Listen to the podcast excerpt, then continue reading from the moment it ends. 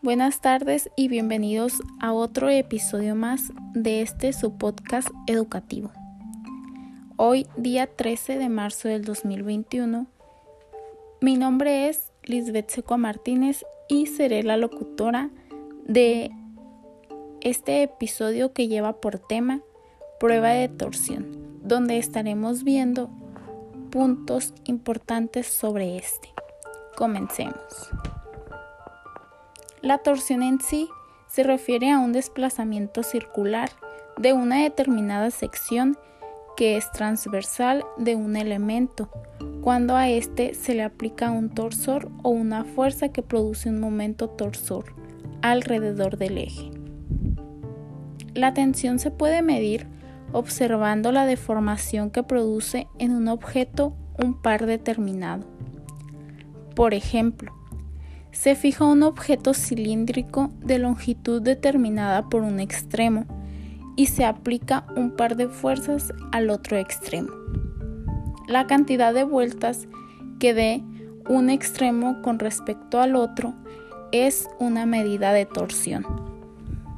Siempre que observemos un material en servicio, estará sujeto a fuerzas o cargas.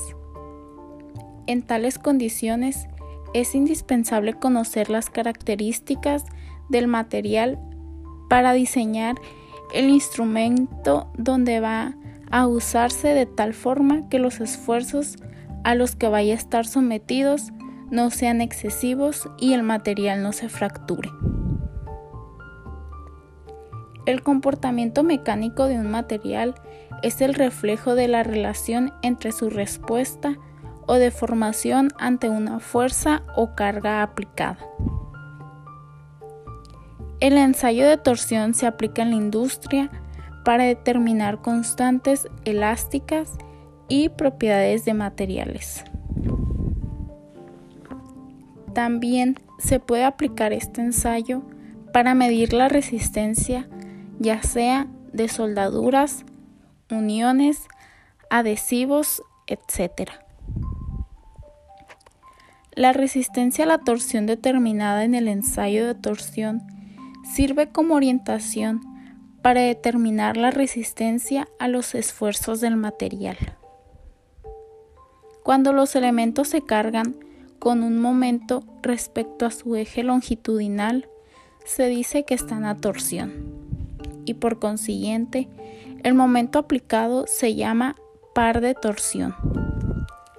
Los elementos sometidos a torsión se encuentran en muchas situaciones de ingeniería. La aplicación más común la representan los ejes de transmisión, que se emplean para transmitir potencia de un punto a otro.